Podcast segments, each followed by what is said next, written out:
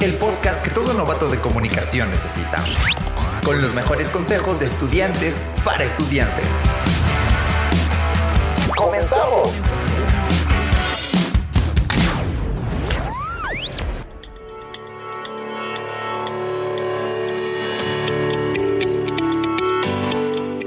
Bienvenidas, bienvenidos y bienvenidas tutorades a un episodio más de TXP Manual de Supervivencia. Mi nombre es Carlos. Gracias por escucharnos, puesto que hoy tendremos un episodio sobre la importancia de la seguridad personal y grupal.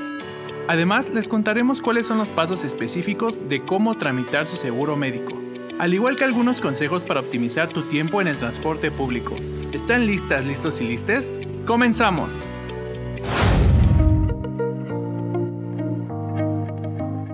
Llegar a la FES podría parecer toda una travesía o todo un reto. Por ejemplo, mi trayecto es de casi 3 horas, en las cuales necesito transbordar entre líneas del metro para poder llegar hasta la estación de Cuatro Caminos y tomar el camión que va directo a la entrada principal de la FES. Por el contrario mis amigos que viven a unos escasos 15 minutos. Sin embargo, vamos a hablar por ahora sobre la importancia de la seguridad personal y grupal. Como tu tutor soy, un tip te doy. Cuando terminen tus clases, busca a un compañero, compañera o compañere que viva cerca de donde tú vives o al menos que tome una ruta similar. De preferencia no se trasladen sin compañía ya sea al metro o a la parada de un camión, y menos si es de noche. Hagan sus redes de apoyo para sus rutas. También te recomendamos que si vas directo al metro Cuatro Caminos, prefieras el llamado FES Directo, que sale del acceso principal de la facultad.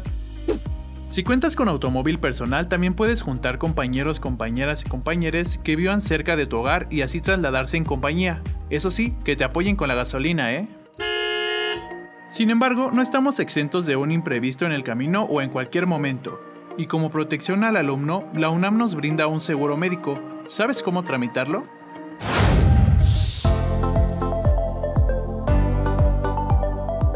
1. Tienes que consultar tu número de seguridad social, o por sus siglas NSS. Ten a la mano tu CURP y un correo electrónico personal que ingresa a la página del Instituto Mexicano del Seguro Social, o IMSS, donde llenarás los datos solicitados y te enviarán un correo para conocer tu NSS. Descarga y conserva los archivos de la tarjeta y el comprobante. 2. Posteriormente, realiza tu consulta de vigencia de derechos.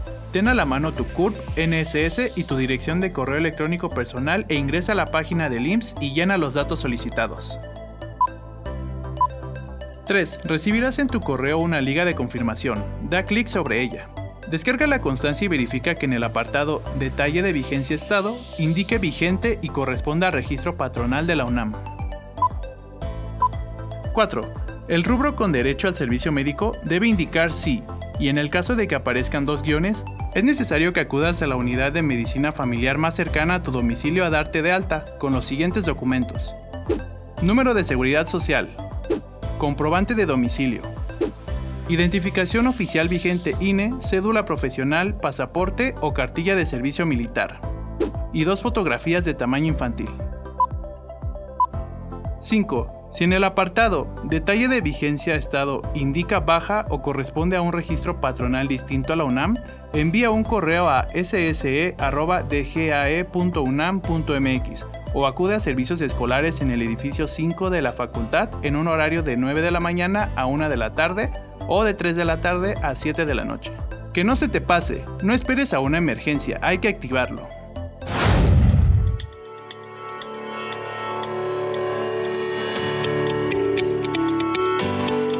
Muy bien tutoradas, tutorados y tutorades, hasta aquí con el tema de hoy. No olviden realizar su registro de seguro médico de la UNAM, además de seguir los consejos que les dimos para el transporte público y las redes de apoyo para sus traslados. Síguenos en todas nuestras redes sociales, nos encuentran como arroba txp-acatlán, donde te platicaremos más a fondo sobre estos temas. Gracias por sintonizarnos y te esperamos en el siguiente episodio. Yo soy Carlos Betanzos, hasta la próxima.